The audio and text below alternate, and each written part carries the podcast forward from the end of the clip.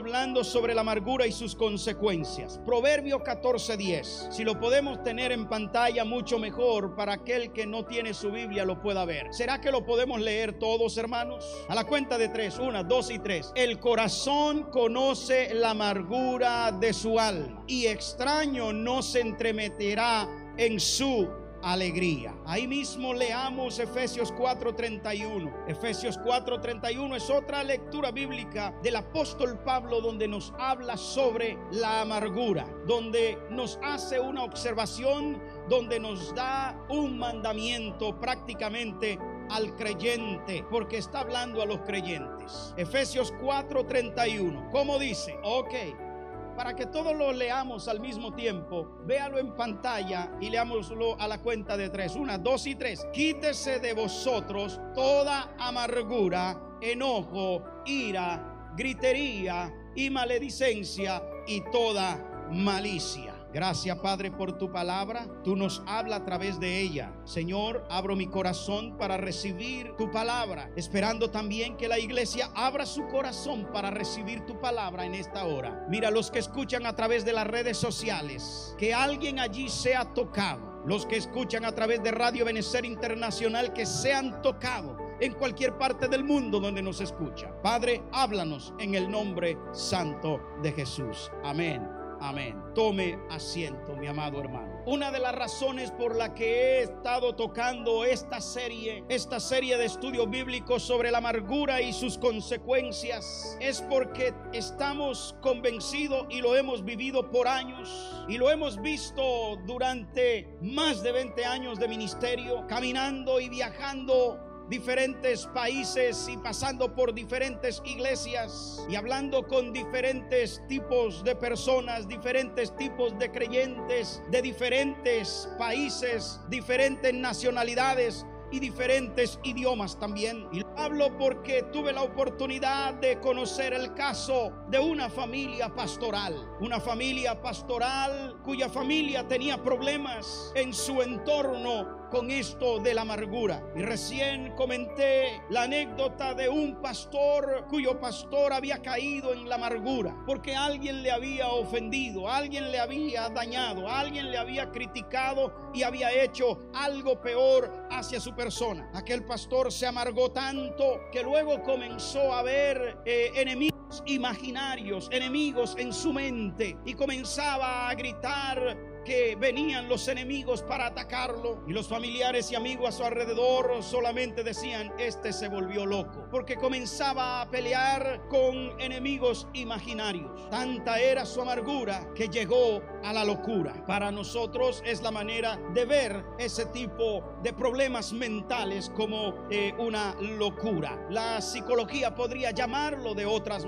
de otra forma, de otra manera. Pero lo cierto es que esto no solamente se da en pastorales, familias ministeriales, esto es algo que se da en todos nosotros. Así es que el público que tengo hoy delante de mí, tanto aquí presente como los que nos ven en las redes sociales, creo que no hay uno solo que pueda decir, no he tenido un momento de amargura en mi vida, porque todo lo que estamos aquí pasamos por ello, todo lo que estamos aquí hemos sido ofendidos de alguna u otra manera. Todo lo que estamos aquí hemos lidiado con problemas serios en nuestros hogares. Y como dije en una ocasión, casi siempre donde más atacados somos es en nuestra propia familia. Donde más te ofenden a veces es en tu propia familia. Donde más palabras feas te dicen a veces es en tu propia familia. Donde más peleas es en tu casa. Esa es una realidad que vive la humanidad. Pero es triste cuando tenemos que hablarlo dentro del pueblo cristiano. Es triste cuando tenemos que mencionarlo de esta manera dentro de una congregación. Pero también tengo que decir que aunque somos creyentes, somos humanos. ¿Cuántos son humanos aquí? Ninguno somos ángeles. Ninguno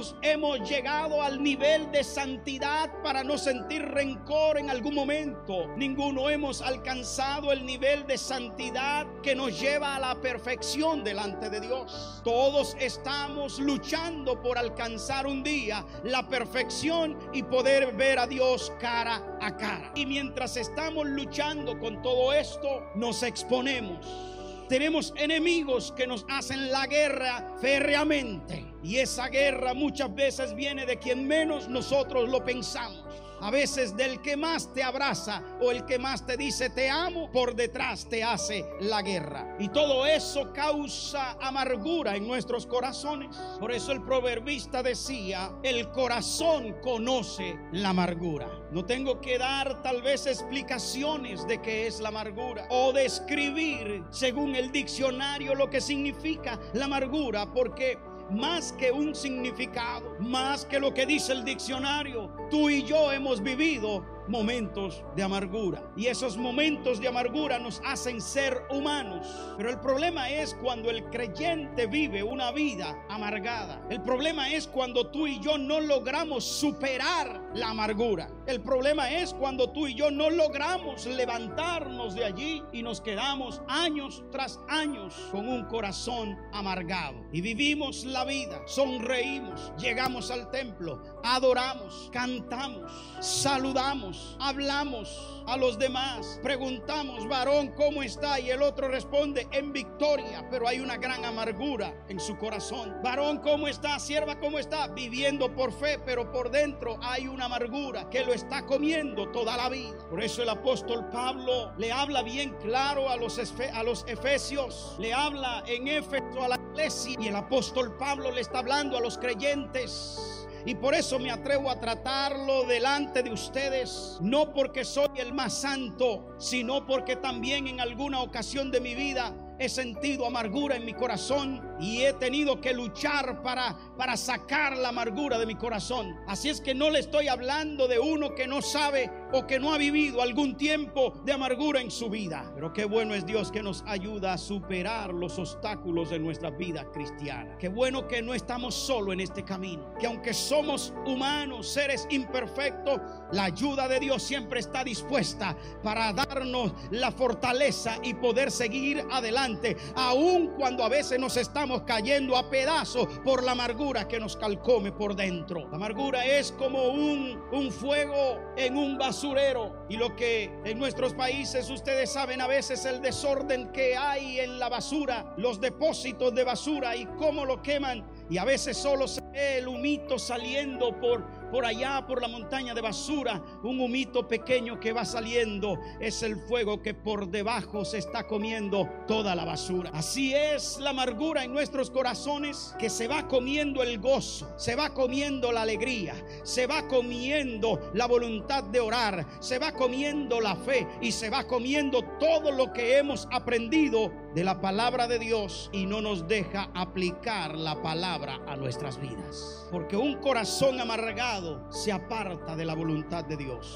Un corazón amargado no puede ver a Dios. Un corazón amargado lo ve todo negativo. Un corazón amargado no puede ver lo positivo de la vida. Un corazón amargado anda mirando feo a todo mundo. Un corazón amargado a todos lo está mirando según la condición de su corazón. Un corazón amargado bota fuego de la boca. ¿Se ha dado cuenta que usted habla a veces a algunas personas y le responden enojados? No sabemos lo que anda en su corazón. Pero nosotros vimos en esos martes varios puntos y hemos venido hablando de cómo la amargura impide que tú y yo veamos los propósitos de Dios en nuestras vidas. ¿Cuántos saben que Dios tiene propósito en nuestras vidas? Dios tiene propósito para cada uno de nosotros. Ahora ya conocemos esos propósitos. Ya sabemos que Dios quiere con nosotros. Ya entendemos o habrá algo en nuestro corazón que está impidiendo que veamos la voluntad de Dios en nuestras vidas. Dios quiere que nos libremos de toda amargura. Por eso Pablo lo dice bien claro quítese de vosotros, remueve de ti, extirpa de ti todo tipo de amargura.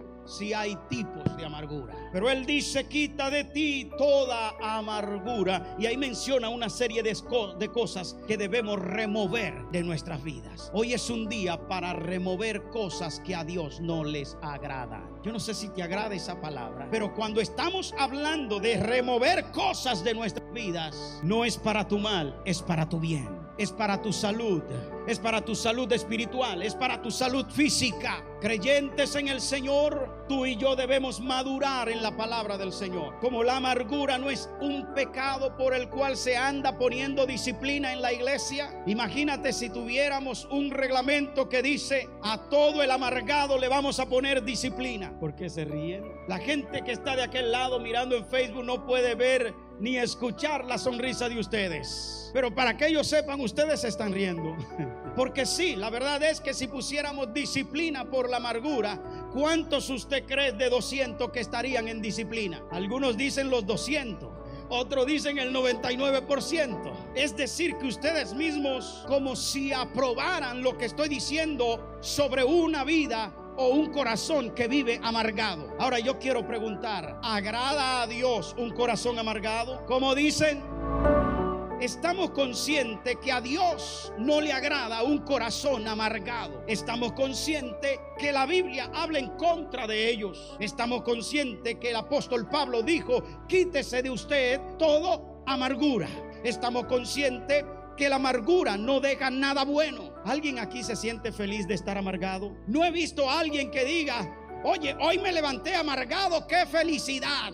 Imagínate, porque de hecho un corazón amargado no tiene espacio para el gozo. Un corazón amargado no le da espacio a la felicidad. Un corazón amargado no, no puede experimentar el gozo del Señor. Y cuando experimenta el gozo del Señor, el gozo del Señor se lleva todo lo que ocupa aquello que no es de Dios en nuestro corazón. Todo lo que daña nuestro corazón, dicho sea de paso la amargura si viene el gozo del Señor, se lleva la tristeza. Porque si algo que la amargura produce en el creyente o en cualquier humano es la falta de gozo, es la falta de visión. Porque la amargura está acompañada de resentimiento, está acompañada del rencor, está acompañada del enojo, está acompañada de la infelicidad. La amargura está acompañada del odio. La amargura está acompañada de los pleitos.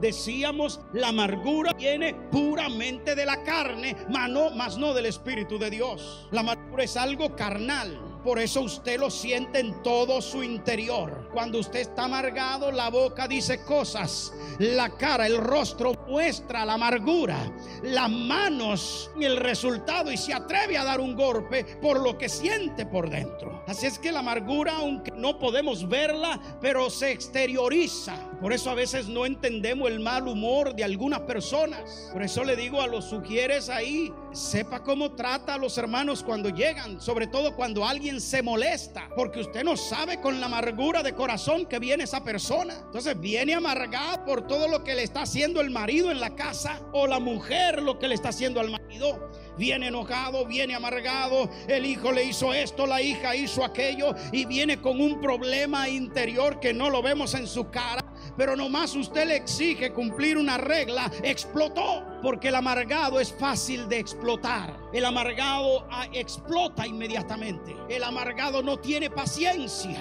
El amargado abre la boca y deja salir toda la podredumbre que causa la amargura en nuestros corazones. Recuerde que de la abundancia del corazón habla la boca.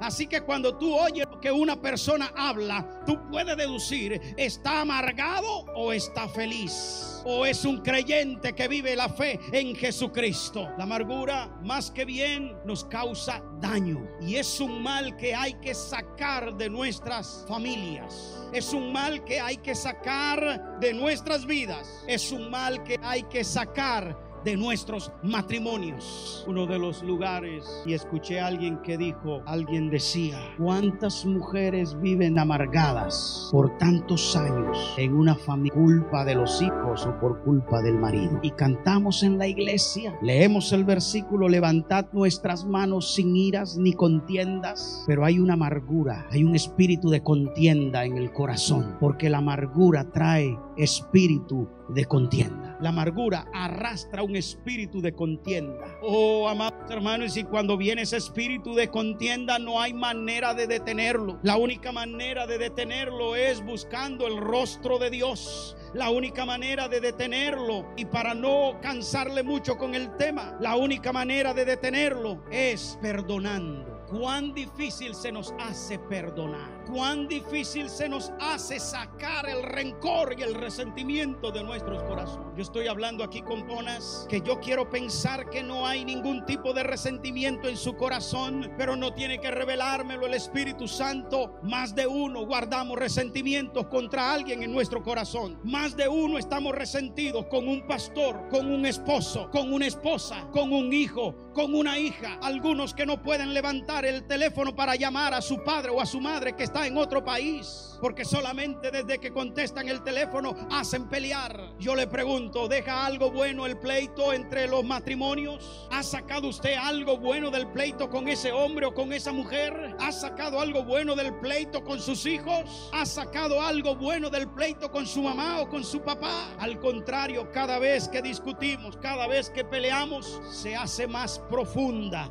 la herida en el corazón, porque la amargura causa herida en nuestros corazones. El mundo reacciona de manera negativa ante la amargura, el resentimiento y el rencor. Actúa de manera eh, eh, eh, muy negativa cuando tratan de vengarse y lo, y lo fuerte es que el creyente pueda o actúe de la misma manera. Creyentes que si él me la hizo, yo se la hago. Mi esposo no es cristiano y vi esa una familia en un país de esos donde andaba. El esposo no era cristiano y le fue infiel. Ella siendo cristiana dijo, yo le voy a pagar con la misma moneda y le voy a ser infiel también. Y así fue, le fue infiel también.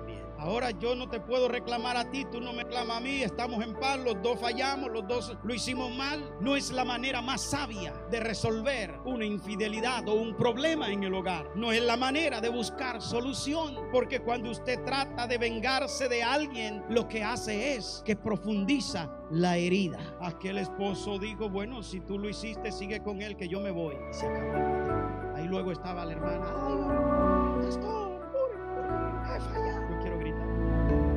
Pidiendo la oración porque ahora quería que su esposo regresara. Y entonces el esposo decía, sí, yo le fui infiel, pero ella también y yo no quiero una mujer infiel. Usted dice, bueno, pero ¿cómo es la vida? Así es la humanidad. Eso no debe, no debe darse en la iglesia cristiana. Yo no sé si me está entendiendo, pero lo que estoy diciendo es que la amargura, si hay algo que quiero que entienda es que Dios quiere librarte de todo resentimiento, de todo enojo, de toda amargura. Como dijo el, al apóstol Pablo, airaos, pero no pequéis. No deje que el enojo se convierta en pecado. Antes de irte a la cama, saca todo enojo, saca todo lo que te puede amargar el corazón y déjaselo en las manos al Señor. Hay gente que me ha preguntado en alguna ocasión, pastor, ¿cómo usted puede con tanta gente y lo difícil que la gente? Oh, a mi amado hermano, es algo que he aprendido en la vida. Oh, tú puedes venir a gritarme, puedes decirme tres cosas, puede enviarme lo que sea, puede escribir lo que sea, puede ofenderme cien veces y olvídate, me ofendiste, me voy perdonándote, porque entiendo lo que dijo Jesús, Padre, perdónalo porque no saben lo que hacen. Oh Jesucristo, antes de cerrar los ojos, Él pudo decir, Padre, perdónalos porque no saben lo que hacen. Así es que no se preocupe. Mi corazón vive libre, vive limpio de toda amargura. ¿Sabe por qué? Porque he aprendido a perdonar. Y si tengo que pedir perdón, pido perdón inmediatamente. Porque un corazón que pide perdón es un corazón que cumple la voluntad de Dios. Porque Jesús mismo nos enseñó a perdonar. Y Él nos dijo, Padre, Él en su oración nos enseñó y nos dijo que debemos pedir perdón, pero al pedir perdón también tenemos que perdonar a nuestros deudores. Yo estoy asustado por la cantidad de creyentes que no puede perdonar, la cantidad de creyentes que vive peleando, la cantidad de creyentes que vive en un problema de años atrás mujeres que fueron violadas por sus padres y todavía no han podido perdonar a ese papá. Niñas que fueron violadas por su papá a los 9 años, 13 años, 15 años y todavía viven de en 50 años con ese rencor y no han podido perdonar padres que no pueden perdonar a un hijo por lo que el hijo les hizo, o maridos que no pueden perdonar a su esposa por lo que su esposa hizo. El Señor nos dijo, perdona para que seas perdonado. ¿Sabe por qué no terminamos los pleitos? Porque no perdonamos de corazón. Porque decimos de labio, yo te perdono, pero seguimos cargando el rencor, seguimos cargando la amargura.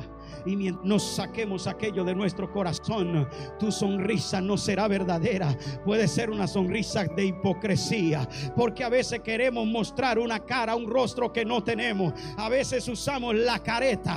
No ponemos la careta de cristiano. Y cuando llego a la iglesia, soy un cristiano. Estoy bien vestido. Estoy elegante. Soy lo mejor. Soy el más santo. Soy la más santa. Estoy en la casa de Dios. Pero cuando llegamos a la casa, inmediatamente la raíz de amargura sale. Y aquel muchacho que venía contigo de adorar a Dios comienza a oírte gritar. Y, y el hijo dice, papá, y tú no eras el que estaba en la iglesia cantándole a Dios. Ahora está maldiciendo. Ahora está echando fuego por la boca. Y no fuego de Dios, sino fuego del infierno. Es tiempo de sacar toda raíz de amargura. Iglesia, es tiempo de limpiar nuestras vidas.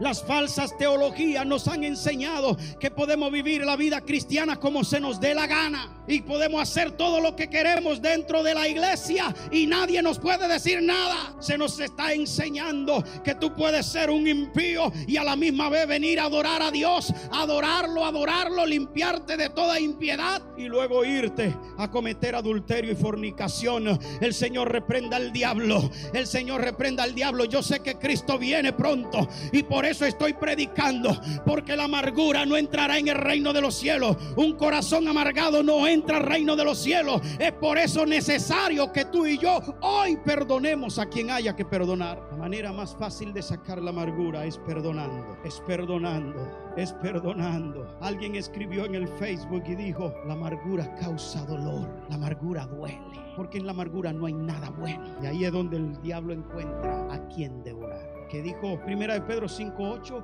el diablo está buscando quien devorar.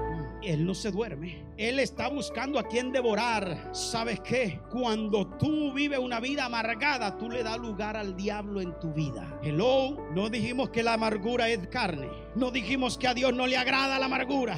La amargura no viene de Dios, la amargura viene del diablo para cautivarte. Y a veces estamos adorando a Dios en la iglesia, pero estamos siendo cautivos del diablo y hay que liberarnos, hay que despojarnos. Por eso el apóstol dijo, quítese de ti toda amargura. Y es lo que quiero repetir hoy, quítese de ti, quita de ti, elimina de ti, extirpa de tu corazón toda amargura que pueda haber en tu vida. Si hay resentimiento contra un hijo, contra una hija, suelta eso porque no deja nada bueno. Ay, es que como lo perdono, pastor, no puedo, no puedo. Es que lo que me hizo es tan grande. Ahí es donde decíamos que se hace sabio. El amargado se hace sabio en su propia opinión porque comienza a justificar la amargura. Comienza a justificar que tiene razón para vivir amargado. Es que ese hombre me hace hecho sufrir tanto que yo no puedo soltar la amargura. Es que él lo repite y una otra vez perdona 70 veces 7 si es necesario. Señor, ¿hasta cuándo vamos a perdonar? Hasta 70 veces 100. Sácale cuenta y mira a ver. Póngale matemática a ver cuántas veces usted ha perdonado y te falta por Cuando dejamos que esa raíz de amargura entre al corazón, ahí es donde el diablo encuentra a quien devorar. Porque la amargura le da lugar al diablo dentro de la iglesia. Y a veces estamos orando y reprendiendo al diablo, pero estamos amargados. Tenemos rencor contra alguien ¿Qué es lo que la Biblia? Ve y arregla tu cuenta con tu hermano. Ve y arregla tu cuenta con tu hermano, con tu familia, con tu padre, con quien sea. Ve y arregla tu cuenta. Y entonces ven al altar, trae la ofrenda, ven a orar, ven a hacer lo que sea, pero arregla tu cuenta. En otras palabras, ve y perdona. En otras palabras, ve y saca la raíz de amargura. Ve y saca lo que te atormenta. Déjalo atrás. Satanás está ganando ventaja en muchos de nosotros porque ignoramos sus maquinaciones, como dijo Pablo. Recuerde que Satanás emplea cualquier artimaña para dividir el cuerpo de Cristo. Y no solo el cuerpo de Cristo, la familia ¿Cree usted que Satanás quiere que tú y tu esposo estén juntos? Yo lo dudo. Satanás no quiere que tú estés con ese hombre, con esa mujer. Por eso él se mete en medio y causa división. Él se mete en medio y, y a veces tú te levantas y ve la reacción de él o de ella y dice, ¿y qué avispa le picó? Oye, nos acostamos bien y mira cómo me está hablando. ¿Qué aguijón le, pe- le- le pegaron a este? No sabe uno. ¿Cree que el diablo está dormido esperando que tú reacciones por tu propia cuenta? Mañana tras mañana, noche tras noche, te vienen los malos recuerdos a tu mente. Y recuerda lo que te hizo él o ella o papá o mamá hace 50 años. Lo recuerda como que fue ayer. Y dice, hey, lo que me hizo esa bendita, por no. Ay, ay, ay, ay, ay. Y no puede soltar la amargura porque vive recordando, recuerdo tras recuerdo. Vienes a orar y mientras estás orando, está recordando lo que él o ella te hizo. Mira aquel hermano cuánto me criticaba. Señor, quémale la lengua, que no critique más. Señor, hazle algo, pero Señor, pelea por mí. Porque si tú no peleas, yo le voy a decir tres cosas. Y traemos toda esa amargura delante de Dios. Y traemos todo ese deseo de venganza. Y traemos todo ese problema delante de Dios. Y mientras no oremos conforme a la voluntad de Dios, porque la voluntad de Dios no es que tú pidas que tu marido se muera. No es que tú pidas que ese marido eh, se vaya al infierno. La oración debe ser, Señor, cámbialo. Señor, transfórmalo. Señor, transfórmalo a un hijo verdadero tuyo. Un día Dios lo va a cambiar, pero nos desesperamos. Porque si hay amargura, la amargura no te deja esperar.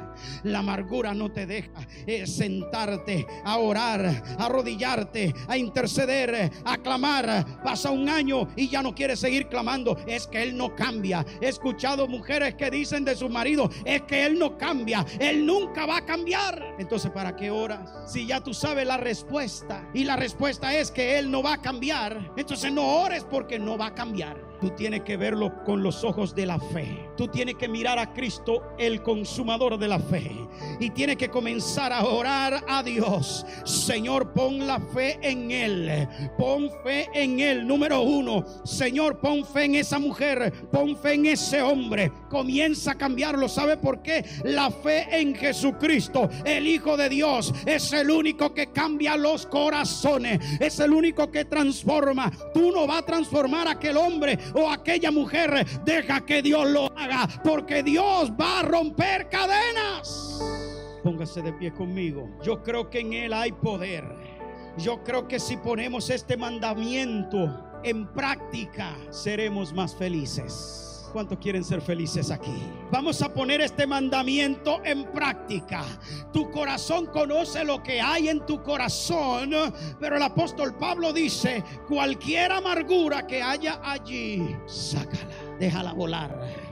Sacúdete en esta hora y suelta toda amargura en el nombre de Jesús. Cierra tus ojos conmigo, porque yo quiero dar cualquier dolor que haya en tu corazón en esta hora. Recuerdas que debes perdonar. Y he dado una sola manera aquí para usted sacar la amargura. Bueno, he dado dos. El gozo en tu corazón echa fuera la amargura y el perdón sanará la herida el perdón sanará la herida. Cierra tus ojos y tal vez tienes en tu mente todo lo que te han hecho, pero puedes comenzar a perdonar uno por uno. Iglesia, quiero que entres al reino de los cielos. Iglesia, quiero que nos vayamos juntos al cielo. Iglesia, quiero que nos veamos en el cielo. Padre, saca de mí toda amargura en el nombre de Jesús. Si hay algo allí en mi corazón que no es de tu agrado, si hay algo en la iglesia que no es de tu agrado, sácalo. Si hay algún tipo de resentimiento en medio nuestro, sácalo. Hermano, si tiene que perdonar a algún pastor, perdónalo. Aún si tiene que, que perdonarme a mí, perdóname y te pido perdón. En el nombre de Jesucristo. Perdona a ese primo, a esa prima con quien tú no te llevas bien. Hoy es día para tú perdonarlo. Hoy es día para sacar toda raíz de amargura. Si hay alguien aquí con quien tú estás airado, molesto, enojado, le guarda resentimiento, rencor, estás amargado por algo que te hicieron, es menester y necesario que pidas perdón. Señor, perdona nuestras ofensas, así como también nosotros perdonamos a nuestros deudores. Mm.